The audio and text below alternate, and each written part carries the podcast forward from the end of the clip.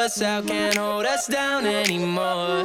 We're gonna ride, ride, ride, ride, rise till we fall. When we hit the bottom.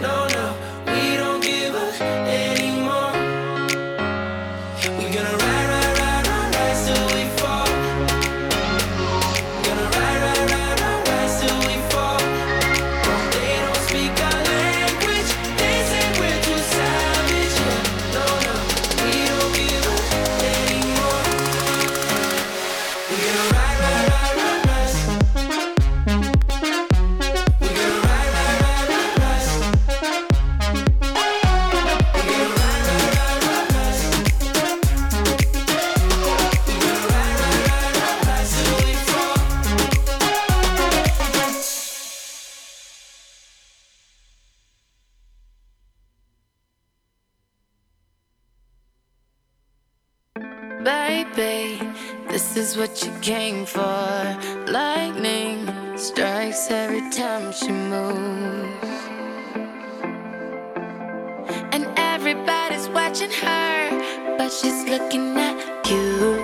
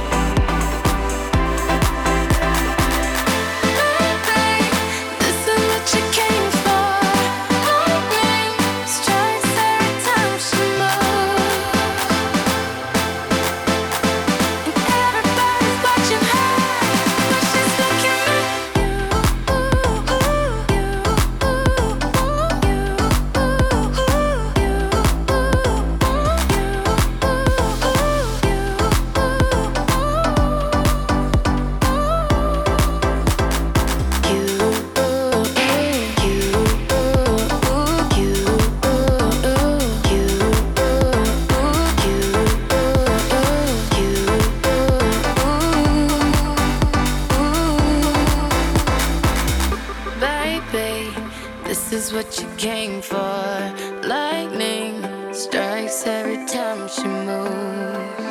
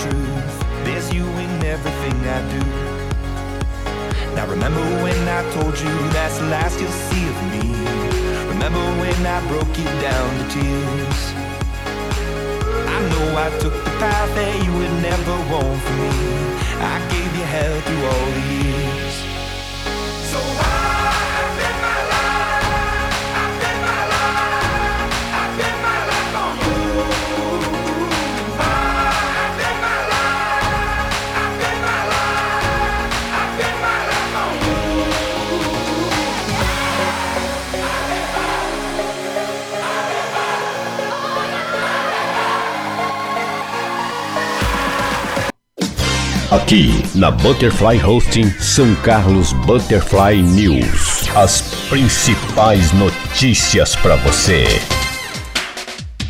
É um bom dia para você. Bom dia, minha linda Ana Paula da Silva. Bom dia para todo mundo que está chegando. Hoje, dia 29 de agosto, são 8 horas em São Carlos e o clima aqui está ameno. Bom dia, minha linda Rose Simonato.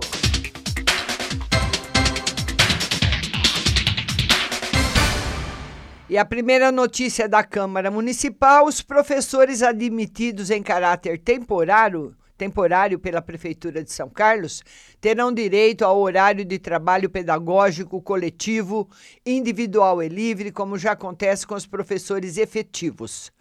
A equiparação foi aprovada na sessão da Câmara, ocorrida na terça, dia 27, por meio do trabalho do vereador Roselei Françoso da Rede, que deu suporte aos professores P3 para representarem a demanda junto ao Ministério do Trabalho. Essa ação venceu a resistência da Prefeitura, que enviou o projeto à Câmara, recorda o vereador. Feliz,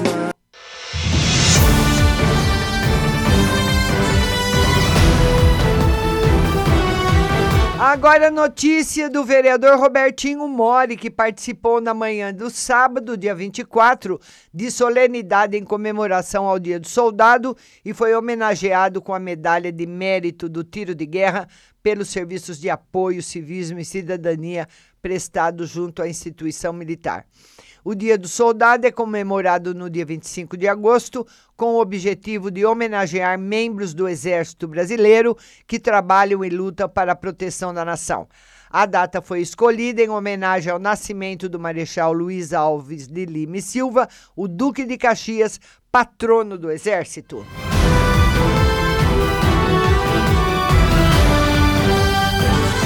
Bom dia, Patrícia Anastácio. Bom dia, Roseli Bom Padre.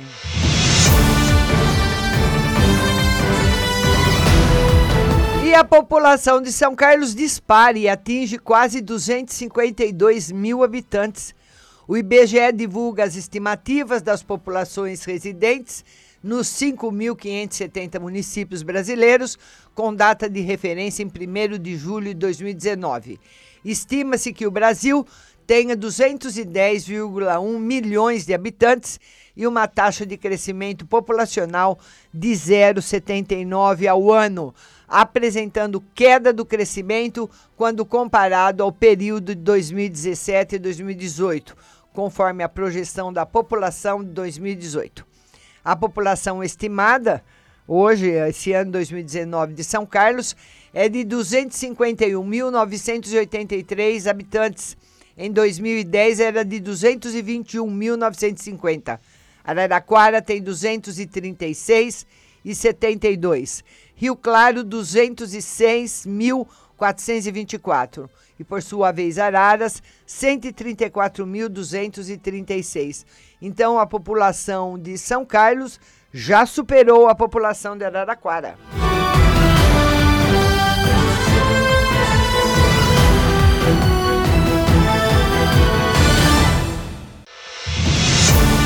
Prefeito Ayrton Garcia sobe no trator repassado pelo INCRA. A Prefeitura de São Carlos recebeu na tarde de quarta-feira um trator agrícola para ser usado nos assentamentos do Programa Nacional de Reforma Agrária da cidade. O equipamento foi cedido ao município pelo INCRA e a assinatura do termo de cessão de uso de bem público foi realizada na última quinta-feira numa solenidade da Prefeitura de São Lourenço da Serra. Os tratores foram entregues pelo INCRA e 33 municípios paulistas, nos quais há assentamentos criados ou administrados pela autarquia. Ao todo, foram investidos 2,5 milhões na aquisição das máquinas. É preciso auxiliar os produtores assentados para o incremento da produção. A agricultura familiar movimenta São Carlos, movimenta o país, disse o prefeito Ayrton Garcia.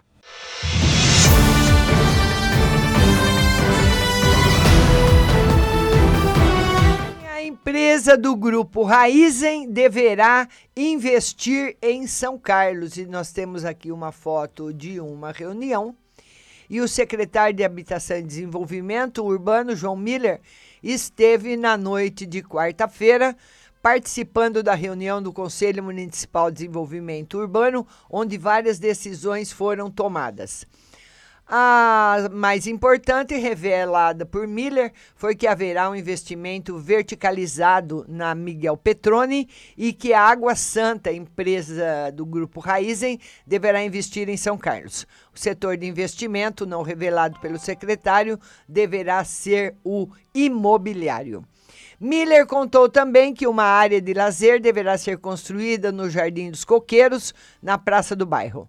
Na reunião, os conselheiros também foram informados sobre o andamento das obras do Hospital da Unimed na Vila Neri.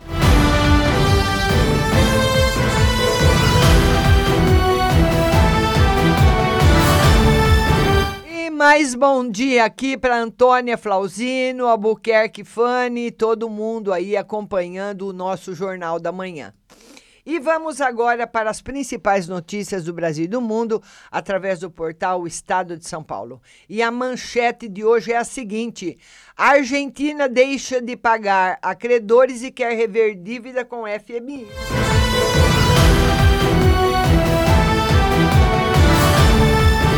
Pagamento ficará para o próximo presidente, que será eleito em outubro. Montante de curto prazo chega a 15,5 bilhões de dólares. No Brasil, mercado financeiro teme calote.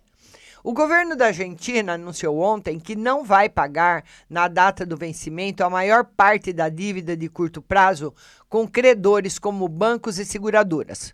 O pagamento ficará para o próximo presidente, que será eleito em outubro. O montante chega a 15,5 bilhões de dólares, de acordo com a imprensa do país. A equipe econômica de Maurício Macri tenta ainda renegociar a dívida de 56 bilhões de dólares com o FMI. Segundo o ministro da Fazenda, Hernan Lacunza, apenas débitos com pessoas físicas serão quitados no tempo devido e somente 15% do montante total será pago a investidores institucionais no prazo e outros 25% em três meses. No mercado financeiro brasileiro, é alta preocupação com a probabilidade de um calote da Argentina no próximo ano, independentemente de quem for o presidente. Para o economista Fábio Giambiagi, no entanto, a medida anunciada ontem deve ter apenas efeito psicológico sobre o câmbio de curto prazo. Vivemos uma situação diferente. E a foto que nós temos no Estadão de hoje é do Museu Nacional em Restauração. Instituição deve eh, ter parte das salas reaberta para visitação só daqui a três anos. E a previsão é de que o Museu Nacional fique pronto só em 2025. Há um ano, o fogo destruiu o prédio e o acervo. Uma judiação, né? Outra manchete do Estadão de hoje. Recuperação da economia a mais fraca em 40 anos. Mais de dois anos após o fim da recessão econômica, o país recuperou apenas 30% dos 486 bilhões do PIB perdidos entre 2014 e 2016. Falta ainda 338 bilhões para a economia voltar ao patamar pré-crise. De acordo com os estudos do IBRE e da Fundação Getúlio Vargas, é o período de expansão mais fraco em 40 anos. Sete de 12 atividades econômicas ainda não retomaram seus desempenhos. Outra manchete. Caso Bendini pode influir em 32 processos, diz Lava Jato.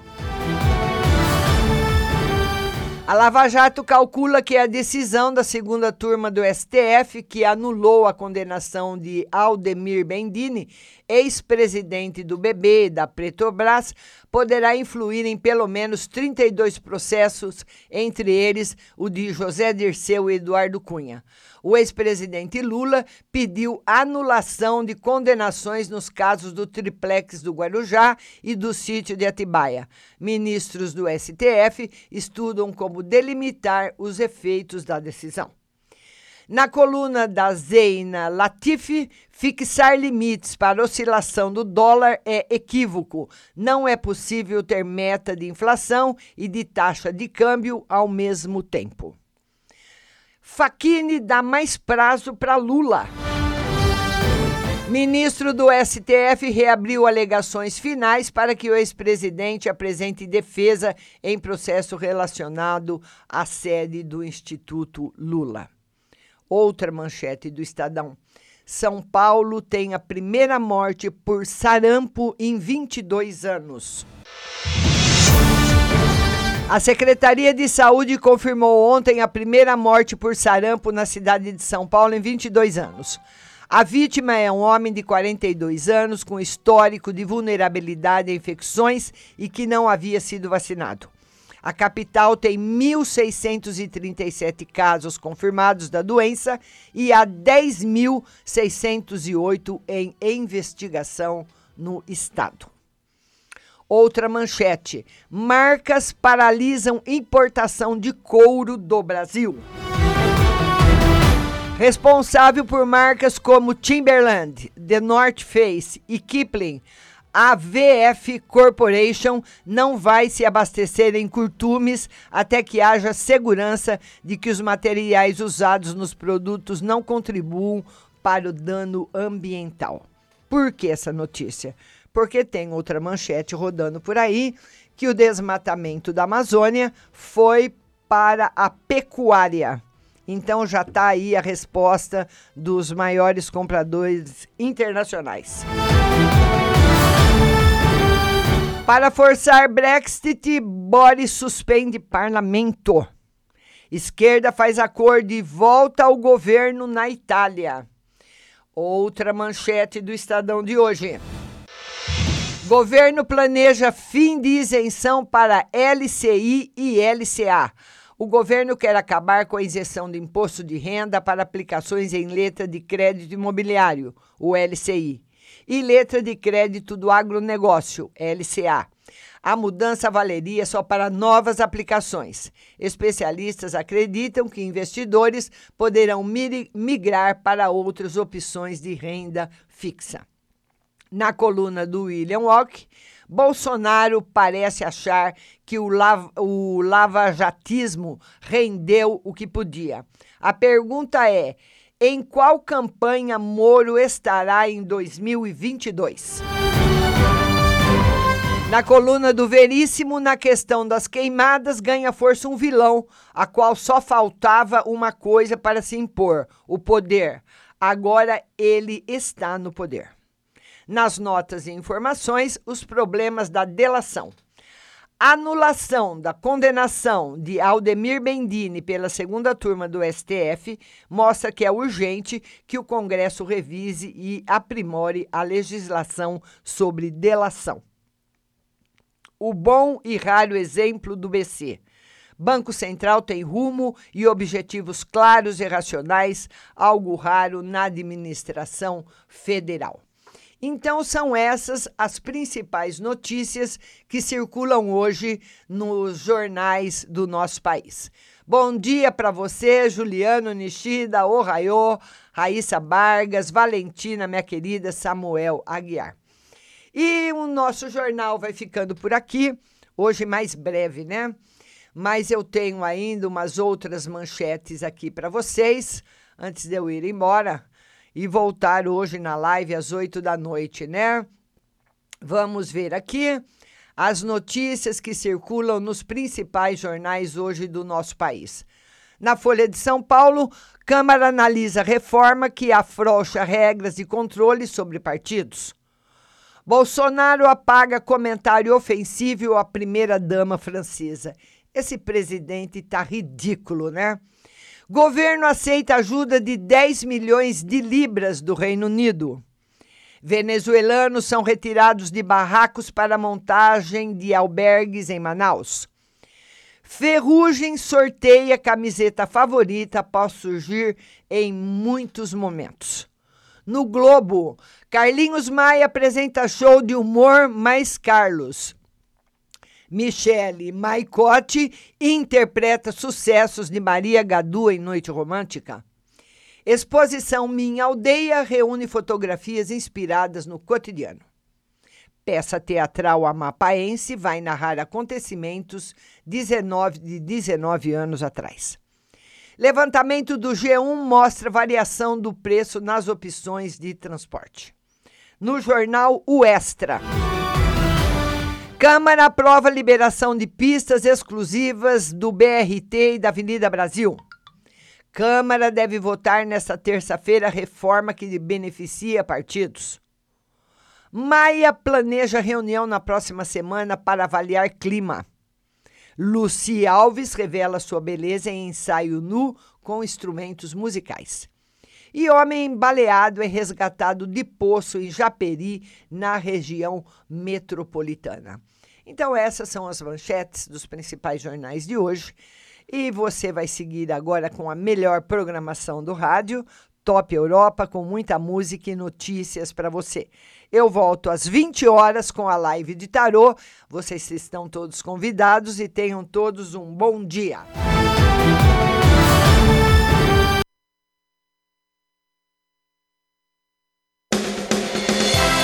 Você acabou de ouvir São Carlos Butterfly News. Tenham todos um bom dia e até amanhã.